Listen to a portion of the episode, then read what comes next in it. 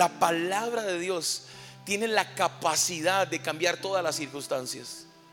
Dios es especialista en hacer de lo que no es algo. Y por eso hoy usted tiene que estar con su corazón expectante y si tiene donde escribir estos tres principios que hoy le voy a enseñar, quiero que pueda tomarlos para su vida. Eh, una de las razones por las cuales nosotros como hijos de Dios no vemos cumplimiento en nuestra vida es porque el temor nos gobierna. Somos gobernados por el temor.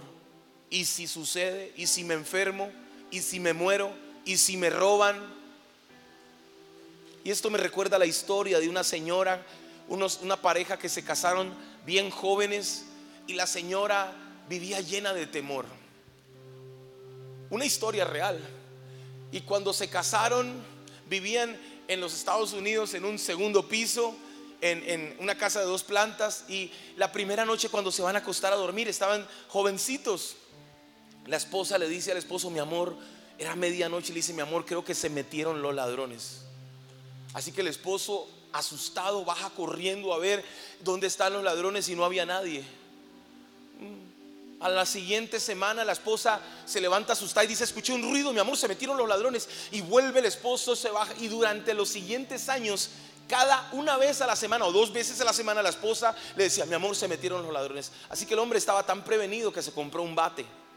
Tenía un bate y lo tenía junto a la cama. Cada vez que la esposa le decía, mi amor, se metieron los ladrones, el hombre se bajaba con el bate rápido, sigilosamente y no había nada. Habían pasado 30 años. Llevaban 30 años de casados y el hombre ya se conocía la historia de su esposa.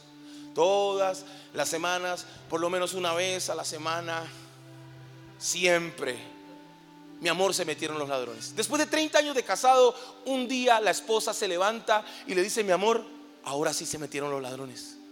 Y el esposo dice, tú siempre con lo mismo, mi amor, agarra el bate. Yo, yo los escuché, se metieron los... Alguien se tiene que haber metido a la casa, el hombre se pone sus chanclas, ve el bate y dice que voy a agarrar el bate, siempre lo mismo, 30 años. Y cuando baja en la sala está el ladrón. Tiene un revólver y le dice, entrégueme todo lo que tiene. El hombre asustado le entrega todas las cosas, el dinero, las joyas. Y cuando el hombre, el ladrón está por irse, el esposo de la casa le dice, espéreme, no se vaya todavía. Y el ladrón le dice, ¿por qué? Le dice, porque usted tiene que conocer a mi esposa. Lleva 30 años esperándolo. Y así es el temor. Hay gente que vive atemorizada y todo el tiempo dice, ya va a suceder, ya me voy a enfermar, ya me voy a morir, ya me va a pasar. Y el temor es tan fuerte como la fe es tan fuerte, es tan poderoso. Ahora, nuestra fe está cimentada en Dios. Y usted dirá, no, ¿cómo, ¿cómo, el temor puede ser tan fuerte como la fe? Sí, porque necesita la misma fuerza para creer que algo va a suceder de parte de Dios como para tener temor. Se necesita la misma fuerza. Pero hemos tomado la decisión de creerle al temor. Ah, y si me quiebro, y si no funciona, y si me roban, y si me secuestran. ¿Sabía usted que la mayor una de las mayores, ah, según las estadísticas, la mayor cantidad de personas llegan a los hospitales creyendo que están teniendo un ataque cardíaco y no están teniendo un ataque cardíaco, están teniendo un ataque de ansiedad o un episodio de pánico fruto del temor. ¿Por qué? Porque la mayoría le duele el brazo y lo primero que hace es buscar al amigo del temor, Google. Dolor en el brazo derecho y sale en Google derrame cerebral. Sí, efectivamente, me está dando, me está dando. Y el temor es tan poderoso que puede hacernos creer que nos está dando algo. Ahora, una cosa es tener temor y otra cosa es que el temor me gobierne, que es diferente. A mí me puede dar miedo ver una serpiente en la calle y otra cosa es que ese temor me gobierne y yo salga corriendo y un auto me estrelle. Entonces, el temor en nuestra vida no es sano. Y es una de las razones por las cuales no vemos el cumplimiento de Dios en nuestra vida. Es el mayor obstáculo que lo que Dios ha prometido se cumpla. Ah, cuando nosotros fuimos a, mi nombre es Diego Rossi, para los que no me conocen, soy colombiano, llevo seis años viviendo en México, mi esposa se llama Evelyn, tenemos matrimonio maravilloso, amo a mi esposa, tengo dos hijos, uno Matías que se llama, que, uno que se llama Matías que tiene nueve años y el otro de cinco que se llama Luca uno es colombiano, otro es mexicano. Juntos son una combinación que no deja dormir. Y si hay papás aquí saben que los hijos varón, ahora estoy en una temporada en la que mis hijos comen como si me odiaran. O sea, yo digo, hago súper el lunes y el miércoles dicen, papá, es que no compras nada. Yo digo, ¿cómo que no compro nada? Es que ustedes están comiendo todo. Dios de mi vida, y digo, Señor, sorpréndeme, no me dejes, Dios. Creo que ha sido uno de mis testimonios más grandes es alimentar a mis hijos. No manches, o sea, en serio se pasan. Pero están en una etapa maravillosa y hemos visto a Dios. Hace unos años atrás Dios nos habló, yo les conté una vez aquí, cómo Dios nos llamó, cómo en una visión Dios nos muestra México. Dejamos a Colombia, nos fuimos a México, tomamos este desafío de fe y empezamos a hacer iglesia. Yo nunca había sido pastor y ser pastor es un desafío impresionante. Es una tarea complicada. Pero Dios nos ha ido desarrollando y ahora tenemos una iglesia maravillosa. Pero una de las primeras cosas que yo escuchaba en mi cabeza era, ¿y si no sucede? ¿Y si no llegan los recursos? ¿Y si mis predicaciones no son tan buenas? ¿Y si no funciona? Pero hoy te quiero enseñar algo y es, esto se llama atiende tu llamado. Di conmigo, atiende tu llamado. Di conmigo, atiende tu llamado. Mira a la persona con la que viniste y dile, atiende tu llamado. Y si no viniste con alguien, mira a la persona que te gusta, pero la tuya, no puedes mirar a otra, ¿no? ¿Sí? No diga, pastor, yo aproveché. No, no es el momento. No, no se puede. No, no, no. Dile a la persona que está cerca a ti, dile, atiende tu llamado. Dile, Dios te llamó, atiende tu llamado. Hace unos años me pasó una de las experiencias más increíbles. Génesis 12.1 dice, el Señor le dijo a Abraham, deja tu patria y a tus parientes y la familia de tu padre y vete a la tierra que yo te mostraré. Quiero enseñarte hoy tres cosas para que puedas atender el llamado de Dios y te voy a contar una historia que me pasó. Pero aquí hay una clave. Uno de los mensajes que yo más recibo en mis redes sociales es cómo cumplo el propósito de Dios en mi vida. Cómo hago lo que Dios quiere que yo haga. Pero aquí te voy a enseñar un principio que cuando leí Génesis 12.1 me di cuenta. Dios le dice a Abraham, deja tu tierra y tu familia a la tierra que yo qué. ¿Se acuerda que dice? ¿Me puede poner el versículo, por favor? Porque quiero que se dé cuenta de este principio tan importante. Génesis 12.1, quiero que vea esto. Dice, el Señor le había dicho a Abraham, quiero que lo vea, deja tu patria y a tus parientes. Y dice que, y a la familia de tu padre y vete a la tierra que yo se la había mostrado. No le había mostrado la tierra. Aquí hay un acto de fe. Y es lo primero que hoy quiero enseñarte. Mira, primero obedece y luego tendrás dirección. Primero obedece y luego tendrás.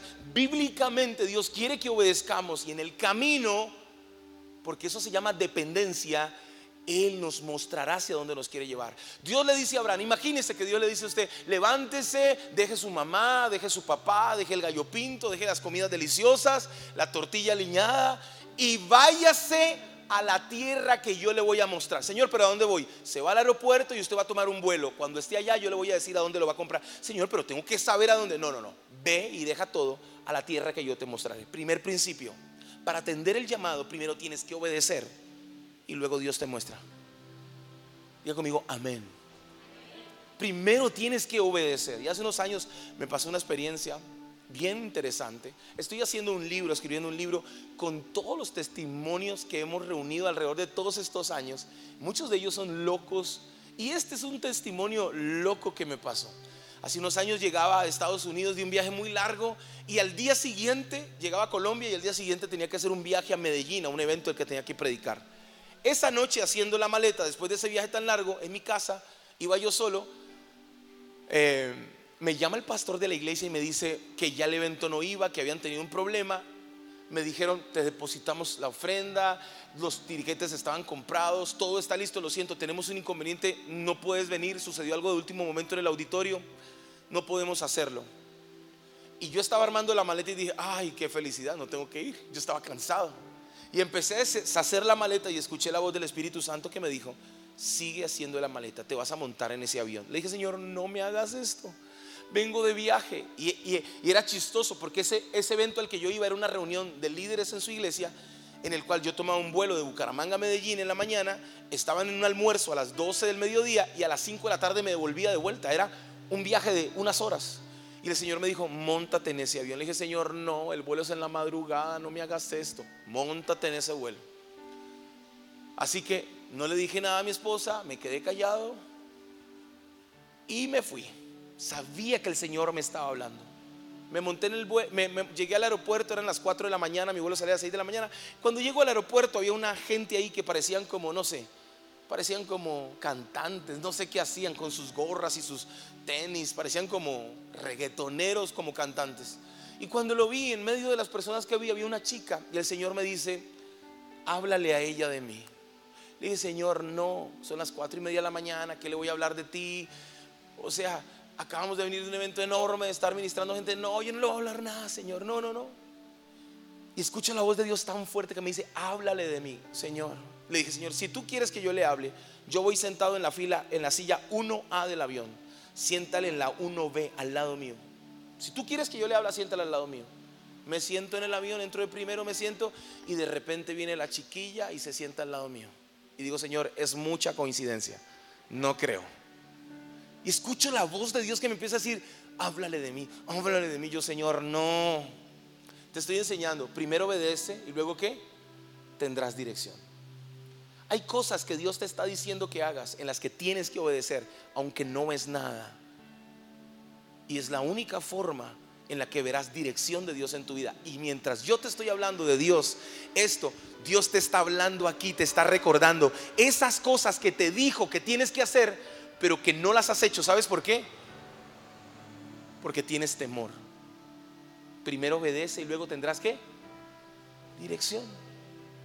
Escucho la voz de Dios que me dice, dile que por qué me huye. O sea, imagínese que usted se monta en el avión, ¿sí? Usted va a ir a visitar a su tía, no sé, en España o va a ir a Estados Unidos, está todo feliz con su maleta y de repente Dios le dice, dígale el que está al lado que por qué me huye. ¿Usted se imagina eso? Yo le dije, Señor, ¿estás loco? ¿Cómo le voy a decir eso que va a pensar que salió de la cárcel o qué? El Señor me dice, dile que por qué me huye. Ella me está huyendo a mí. Ay, Señor, no me hagas esto. Entonces, el mismo Dios que me decía que le dijera, a ese mismo Dios empecé a decirle, Señor, que se duerma, que se duerma. Por favor, Señor, que se duerma. Yo no quiero decirle. Se durmió y dije, gloria a Dios. Cuando está dormida, Viene la bendita zafata, la levanta, la chica me mira, me sonríe y dije, ni modo, aquí tocó. Y le dije, mira, tú no me conoces, ah, yo, yo creo en Jesús, eh, Dios es mi Padre y me habla, me está hablando, aquí estoy sentado en esta avión y me está hablando y me dice que por qué le huyes. Yo estaba esperando que me lanzara un cachetadón. Pero la chica empieza a llorar, pero a llorar literal. Y, y yo dije, de aquí soy. Si era. Y en ese momento, mientras ella está llorando, ella empieza, pero no, no paraba de llorar. Y escucho la voz del Espíritu Santo que me dice, dile que tengo a alguien orando por ella hace siete años. Y le digo, hay alguien que está orando por ti, ¿por qué le huyes a Dios? Y entonces me empieza a decir, mira, es muy difícil esto que estoy viviendo, es muy complicado. Conocí a Jesús, me alejé, mi mamá lleva siete años orando por mí. Ayer me dijo, no te olvides de Dios pero este mundo es muy complicado, me dijo. Yo le dije, pero no importa lo que hagas, Dios tiene un plan para tu vida. Y ahí en pleno vuelo levantó sus manos, aceptó a Jesús nuevamente, oré por ella, pero no paraba de llorar. Los compañeros de ella que iban adelante también en las filas de adelante la miraban asustado porque no paraba de llorar y yo queriendo que no llorara más. Ella seguía llorando y lloraba con tanto sentimiento diciendo cómo Dios pudo sentarte a mi lado para decirme que aún me ama dijo, este mundo es muy complicado, es muy difícil. pero ¿qué haces? Y recuerdo sus palabras, me dice, ¿ves todos los que vamos aquí en business class, toda esta gente que está con nosotros? Y le dije, sí, me dice, yo soy la directora de bailarines de Nicky Jam. Venimos del concierto anoche de Nicky Jam en tu ciudad. Y le llevo diciendo a Dios hace mucho tiempo, si realmente me amas, rescátame. Estoy cansada de esto. Ese día esta chica, Tatiana, conoció a Jesús nuevamente. Al tiempo la conecté con mi esposa, hablamos, su mamá me llamó llorando y me dijo, pastor, yo llevo orando por mi hija siete años, es un milagro. su hija empezó a buscar a Dios, luego se conectó al lugar de su presencia, empezó a asistir y me hace esta pregunta. ¿Dejo de bailar con Nicky Jam? Le dije, no, síguelo haciendo. Dios te puso ahí. La gente que está ahí tiene que conocer a Jesús. Tres meses después la vi en Viña del Mar y la vi por la tele. Luego de eso salió para ahí, se fue para Dubai y luego ha estado viajando por el mundo predicando a Jesús con su vida. ¿Sabes qué? Atiende tu llamado. Atiende tu llamado. Yo me bajé de ese avión. ¿Saben qué hice? Me compré una empanada en Colombia, en Medellín. Y me devolví, me volví a montar en el avión de vuelta y llegué a mi casa. Y me dice mi esposa, ¿y cómo te fue? Y le dije, excelente. ¿Y cómo salió todo espectacular? Y la reunión de líderes, increíble, no te imaginas. Y le empiezo a contar a mi esposa lo que había sucedido. Primero obedece, luego tendrás dirección. ¿Te, has dado cuenta que hay momentos en los cuales vas sentado en tu auto o en, el, o en el taxi y de pronto la persona que está al lado te dice, ah, sí, pero es que es muy difícil lo que estás viviendo, es muy complicado. Y de pronto el Espíritu Santo te empieza a decir, háblale de mí. Pero tú dices, ¿estaré loco? ¿Será cierto? ¿Será que soy yo? ¿Sabes algo? Es Dios. Atiende tu llamado. Jesús hizo un llamado. Cuando la Biblia, Jesús está con sus discípulos y es el último momento que se va a ir Jesús. Antes de irse de la tierra, Jesús podía haber dicho, chicos, los voy a extrañar. El gallo pinto es espectacular. Ah, voy a extrañar las tortillitas alineadas, la natilla. Ah. Pero Jesús dijo, todo poder me ha sido dado ahora. Por eso vayan y hagan discípulos el hacer discípulos es nuestra tarea. Y quiero decirte algo, cuando llegues delante de Dios, la primera pregunta que Él te va a hacer es, ¿quién es Jesús para ti? Pero la segunda es, ¿cuántos discípulos hiciste? ¿Y qué le vas a decir? Ah, yo tocaba en la iglesia, ah, yo hacía la comida, yo era fiel ofrendador. No, Él te va a decir, ¿cuántos discípulos hiciste? Atiende tu llamado. ¿Sabe algo? Cartago está llamando a Dios. Cartago está diciendo, necesitamos que alguien nos hable. Pero eso no es una labor solo del pastor, esa es una labor de todos los que son llamados discípulos de Jesús. Porque un discípulo de Jesús disipula a otros. Ahora te hago una pregunta, ¿cuántos años llevas conociendo a Jesús? ¿Cuántos discípulos llevas? Yo sé que suena muy confrontante esto y esto no es como la palabra de ayer que usted dice, sí, amén, aleluya, Dios lo va a hacer pero es que es necesario. La iglesia tiene que entender que estamos en una temporada en que el mundo es cada vez más mundo y la iglesia es cada vez, tiene que ser cada vez más iglesia. Ellos, los del abecedario largo, no tienen temor de predicar lo que creen, pero nosotros tenemos temor de hablar de Jesús. Atiende tu llamado.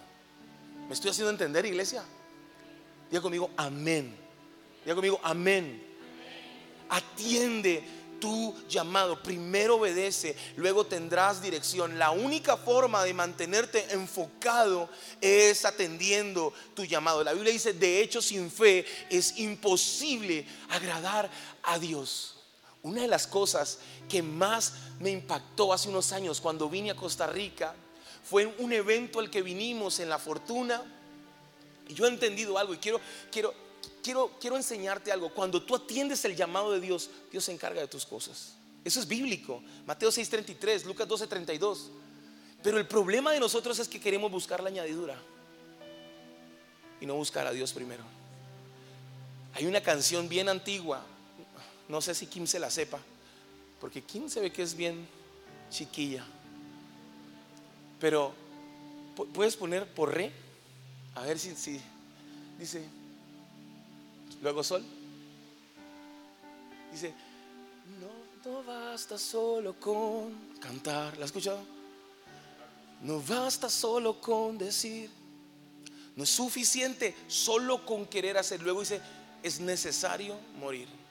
Mire, si no morimos a nosotros, nunca veremos a Cristo en nuestras vidas. Es muy bonito ir a la iglesia, pero otra cosa es ser la iglesia. Es diferente. Una cosa es ir a la iglesia, levantar las manos, cantar. Y otra cosa es ser la iglesia, porque la iglesia disipula. ¿Verdad que suena confrontante? Pero es que Jesús nos dejó una tarea. Por eso hoy te digo, atiende tu llamado. Y usted dirá, pastor, yo esperé, esperaba que usted me dijera que todos mis problemas se iban a solucionar. Ah, sí, si atiendes tu llamado.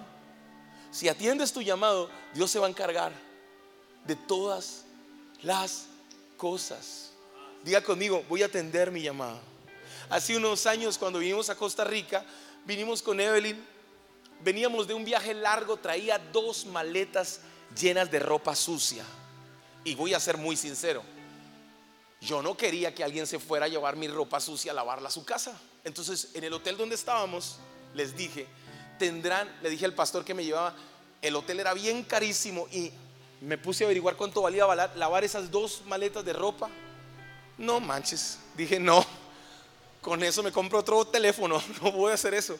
Le dije, pastor, ¿usted no tendrá a alguien que tenga una lavandería que me pudiera lavar la ropa y yo le pago? Ah, sí, me dice, tengo a alguien y trae a una persona. Y me dice, pastor, su música ha sido una bendición. Y yo, lo que menos quería, alguien que se fuera a llevar mi ropa a lavar. Ay, le dije, ay. Y me dice, traiga la ropa, yo tengo una lavandería. Y entonces saqué toda la ropa sucia, mía, de mi esposa, de mi hijo. Y le dije, cóbreme lo que tiene que cobrarme. Cualquier cosa era más barata que el hotel. Cóbreme lo que tiene que cobrarme, pero por favor, pasado mañana viajamos de vuelta y vamos a ir a Estados Unidos, por favor. Sí, pastor. Pero ella me cuenta, y esto quiero contarlo no como testimonio de mí, sino cuando tú atiendes lo que Dios te está diciendo que hagas. Y ella dice que cuando ella iba a echar su ropa a lavar, la ropa en la lavandería, escuchó la voz de Dios que le dijo, no le cobres, no le puedes cobrar a él, yo te voy a pagar a ti. Dice, pastor, cuando yo escuché esa voz, quiero decirle que llevaba dos meses sin que mi lavandería funcionara y estaba a punto de quebrar y yo no sabía qué iba a hacer. Y cuando yo vi toda la ropa que usted trajo, dije, con esto la arreglo. Pero cuando estoy metiendo la ropa a, las lavadoras, mi esposo me dice, ¿cuánto le cobramos? Él tiene, él puede pagar. Y yo escuché la voz de Dios que me dijo, no le cobres. Empecé a echar la ropa, no le dije nada a mi esposo. Y después oramos y él también sintió lo mismo. Lavamos toda la ropa, pastor, pero quiero contarle un testimonio. Afuera de mi lavandería tengo un timbre. Cada vez que alguien quiere venir a lavar ropa, toca el timbre. Y llevaba dos meses sin que el timbre sonara. Pero realmente tomamos ese acto de fe para nosotros. Lavamos toda esa ropa que estaba bien sucia, pastor. Y quiero decirle algo. Desde el día que empecé a lavar la ropa, el timbre no ha dejado de sonar. Llegó el, hotel que tengo a la vuelta, que tiene una de las lavanderías más grandes. Esto pasó en La Fortuna, en San Carlos. Y yo estaba en un hotel espectacular que nos habían bendecido con tanto amor. Y me dice, el hotel que tengo a la par se le dañó todas sus lavadoras. Y llegaron con un camión y dijeron, por favor, necesitamos que laven esto. Yo entregué su ropa y pastor, vengo a traerle su ropa. Quiero decirle que no le vamos a cobrar, pero me tengo que ir corriendo porque tengo un camión que me está esperando para lavar. ¿Sabes algo? Atiende tu llamado. ¿Sabes algo? Yo decidí vivir una vida para Dios. Y esto no es para que, ay, esto no es para que, ay, vamos a lavarle la ropa al pastor. No, no se trata de eso. Estoy, diciéndole que hay cosas en las cuales tú estás haciendo en tu vida y que Dios te dice, haz esto. Y tú dices, Dios, pero ¿cómo lo voy a hacer si no puedo? Si esto me genera esto. Pero si Dios te está hablando, atiende tu llamado. La iglesia es el sueño de Dios. La iglesia es el sueño de Dios. Dios sueña con la iglesia. Primero obedece y luego qué? Tendrás que dirección. No puedes pretender vivir una vida sin obedecer. La Biblia dice, de hecho, sin fe es imposible agradar a Dios. Y me acuerdo una historia de una señora que era un 24 de noviembre en una carretera en los Estados Unidos. Estaba haciendo un frío horrible y la señora eh, se paró en medio del camino porque su auto se le apagó y entonces era una señora ya grande iba a ver a su hija. Se le apaga el, auto y, tratando de ver qué era lo que pasaba, sale del auto y cierra la puerta y la llave se le queda adentro, en medio de la nada, en medio de la carretera. Así que llama a su seguro, llama a todo el mundo y nadie le contesta. En medio de todo este cuento y toda esta historia larga, para no hacerla más larga, como era 24 de diciembre, nadie le contestaba ni su familia, las líneas estaban ocupadas y empezó a decir, Señor, por favor, un milagro. De repente pasó un hombre en una, en una moto de esas así bien grandes, todo tatuado, todo así con un paño así aquí, una pañoleta aquí así, todo esto se bajó con una cara, tenía una cara de alguien que no se veía como, como la señora lo miró y le dijo, Señor, ¿usted puede ayudarme a abrir mi auto? Sí, señora. Sacó una llave especial y en unos segundos abrió el auto. La señora encendió el auto y la señora le dijo al hombre, Señor, déjeme orar por usted. Bueno, señora, si usted quiere orar por mí. Y la señora dijo, Señor, gracias por este buen hombre que abrió mi auto. El Señor le dijo, Señora, yo no soy un buen hombre. Llevo 15 días. Acabo de salir de la cárcel porque yo robaba autos. La señora dice, Señor, gracias porque no solo me mandaste un hombre, me mandaste un profesional. Mira, tú tienes que entender que es tu espíritu el correcto. Cuando tu espíritu está correcto, cuando las circunstancias que están viviendo no son correctas, pero tu espíritu es correcto, Dios usará cosas que tú no esperas, Dios usará, Dios usará cosas que tú no te imaginas. Yo sé que tú dirás, pastor, pero es que es difícil, sí, pero si no das pasos de fe, nunca verás un milagro. Si no, no das pasos de fe, nunca verás un milagro. Lo segundo que te quiero enseñar es, para hacer cosas sobrenaturales, Dios usa personas naturales. Quiero que digas conmigo, para hacer cosas naturales. Dios usa personas naturales. Y ayer lo hablamos. Jesús le dice, gente sin fe. Y lo vimos. No, ayer no, ayer no, tiene razón. Marcos 9, 19. La voz me dice aquí, no, eso no, eso no lo hablaste aquí. Marcos 9, 19. La Biblia dice que Jesús se fue un, un momento y sus discípulos les trajeron un chico endemoniado. Y cuando le traen a este chico endemoniado, eh, los discípulos no son capaces de sacarle el demonio. Entonces Jesús vuelve y el hombre le dice, maestro, traje mi hijo a tus discípulos y no lo pudieron sanar. Y entonces Jesús voltea la mirada y dice, y entonces yo me imagino a Pedro diciendo, yo no fui. Y Juan diciendo, y Jesús dice, Marcos 9, 19, la, la versión 60 dice ah, generación incrédula, pero la nueva traducción viviente dice gente sin que fe. ¿Hasta cuándo me los tengo que aguantar a ustedes? Si algo detesta a Dios, es la incredulidad. Gente que Dios los llama a hacer algo y no lo hacen. Y aquí hay algo que quiero acotar, anotar. Cuando Dios le dice a Moisés, quítate que voy a quemar este pueblo, Moisés se mete y dice, Señor, no lo hagas. ¿Qué van a decir de ti? Y Dios le dice, está bien, no lo vamos a hacer, pero ese ya no es mi pueblo, ese es tu pueblo. Ya no me meto más en ese problema. Al fin y al cabo, Dios ya había planeado acabar con ese pueblo, porque su incredulidad era tan fuerte. Y ese es el problema, que le decimos a Dios que lo amamos, pero no le creemos. Señor, yo te amo, yo sé que tú eres lo mejor, pero cuando llega el momento de creer, dudamos de Dios. Ah, ¿Verdad que sí?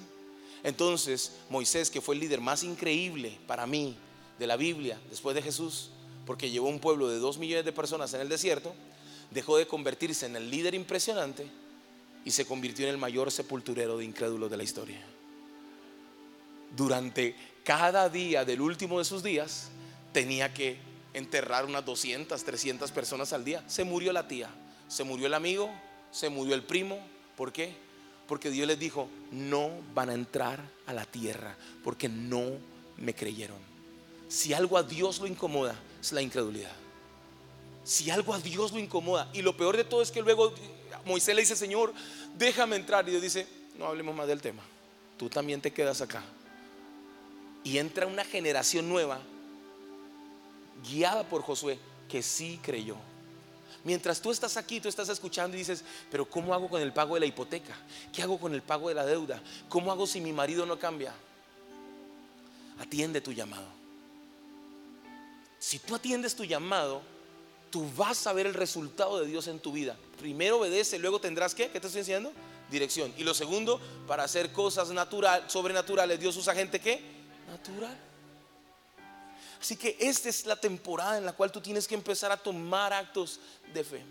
Lo tercero que quiero enseñarte es, y esto es algo que confronta, pero si no atiendes tu llamado, pagarás el precio por lo que quieres.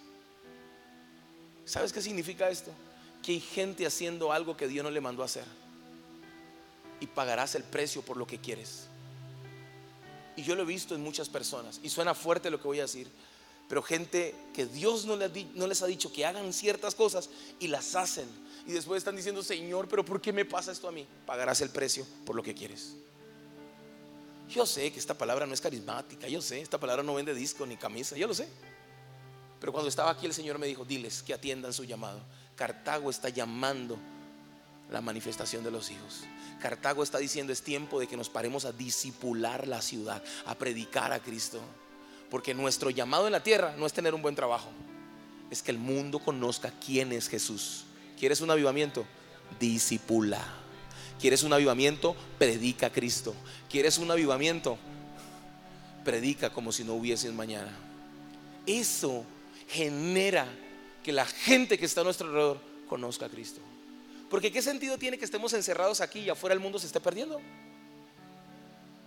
¿Qué sentido tiene? Mientras nosotros estamos aquí en la iglesia adorando a Dios, hay gente adorando el fútbol, hay gente adorando los restaurantes, hay gente adorando a sus papás, hay gente adorando tradiciones. ¿Y la iglesia qué? ¿Vamos a seguir jugando a la iglesia o vamos a hacer la iglesia? Porque cuando Cristo venga, nos van a preguntar, ¿cuántos discípulos hiciste? Hoy quiero desafiar tu vida. Uno de los milagros más grandes que he visto en mi vida ha sido tener hijos. Creo que la tarea más difícil de mi vida ha sido ser papá. ¿Cuántos papás hay aquí? Dios mío, ser papá es no es fácil. Hay momentos en los que tú dices, soy un mal papá, no soy buen papá, no le di lo mejor, no debía haber reaccionado así. Pero yo he descubierto algo. No puedo ser un buen pastor sin, sin ser un buen papá. Necesitamos ser buenos papás que disipulen a sus hijos. Mis primeros discípulos son mis hijos. ¿De qué sirve ganar el mundo si pierdes la casa? No sirve de nada. ¿De qué sirve ganar el mundo si nuestros hijos se pierden? Hoy mi oración más grande es que Mati y Luca amen a Dios. El resto me importa, me vale tener lo que sea. Mi, mi, reconocimiento más grande es que mis hijos conozcan a Cristo y que lo amen y que sirvan a Jesús. Estoy atendiendo mi llamado. ¿Sabe cuántas invitaciones tengo hoy en día para viajar? Muchas. Después de la pandemia ahora todo el mundo nos invita. Se viralizaron nuestros videos en TikTok no, he, sacado música hace cuatro años y me siguen invitando a eventos. Y ahora me dicen y la iglesia y estas cosas. ¿Sabe cuántas oportunidades financieras tengo para salir y poder vivir quizás mucho mejor? Pero ¿saben por qué no salgo? Porque el domingo a las seis de la tarde tengo mi reunión en Revival. Solo salgo cada dos o tres meses. ¿Y saben por qué estoy ahí? Porque estoy atendiendo mi llamado. Quizás en este momento no parezca que sea la gran cosa, pero va a llegar un momento en el que voy a decir, valió la pena todo el tiempo que invertí. Valió la pena todo el tiempo que invertí. Escúcheme, no tengo temor de no tengo temor de atender mi llamado. Ahora quiero cerrar esto diciéndote, ¿a qué te llamó Dios? ¿A qué te llamó Dios? ¿Qué es lo que Dios te está diciendo que hagas? ¿Qué es lo que Dios te ha estado hablando? Porque tú estás sentado ahí mirándome con los ojos bien grandes, como de lemur, haciendo como, ¿será que Él sabe lo que yo estoy viviendo? No, no lo sé. Pero es que tú le has estado diciendo a Dios, Señor, quiero servirte. Y bueno, para servirte no tienes que estar parado en la plataforma.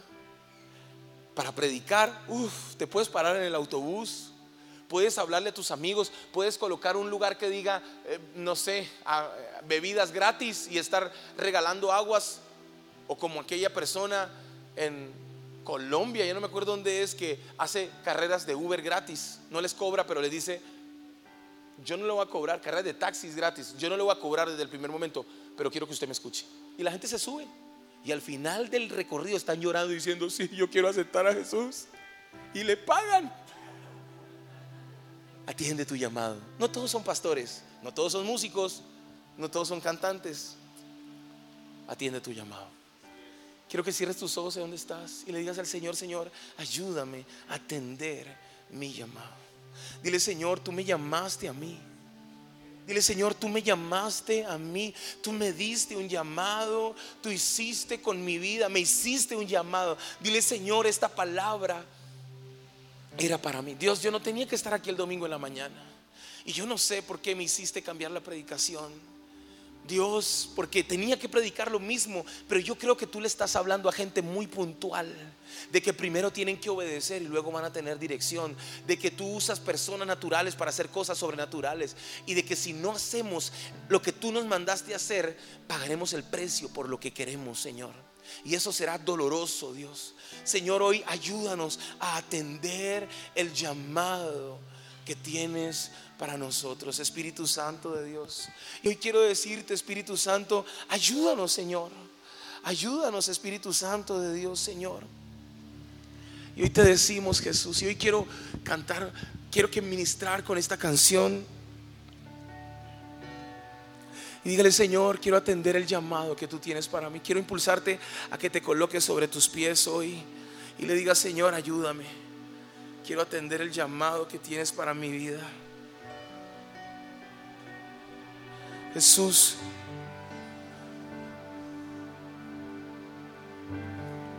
No basta solo con cantar. No basta solo con decir. No es suficiente solo con querer hacer es necesario morir. No basta, no basta solo con soñar, soñar. No basta solo con pedir, no basta solo con pedir. No es suficiente solo con querer tener. No es suficiente solo con es necesario morir, es necesario morir. Oh, dame tu vida, díselo, esa clase de vida que sabes dar, dame tu vida. Yo quiero vivir solo para ti, dame tu resucítame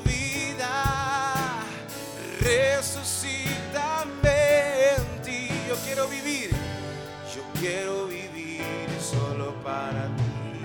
Oh, oh, dame tu vida, esa clase de vida, vamos, dile, esa clase que sabes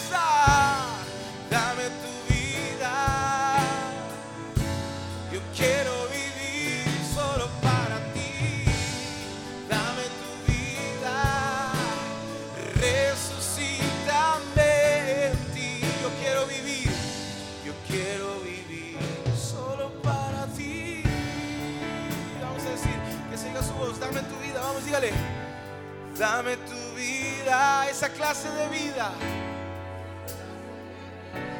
que sabes dar, dame tu vida. Yo quiero vivir solo para ti, dame tu vida, resucítame en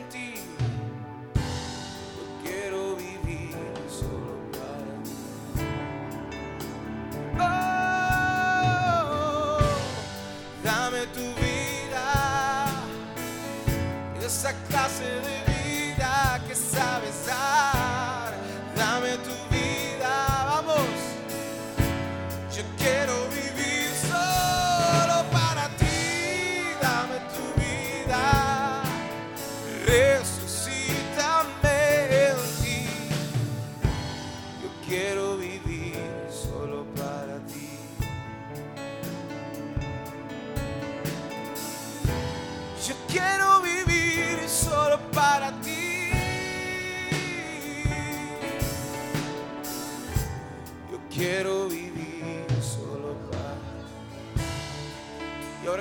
puedas hacer una oración conmigo.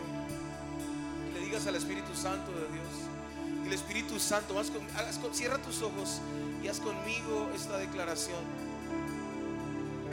Y el Espíritu Santo, vamos, di conmigo Espíritu Santo, ayúdame a atender el llamado.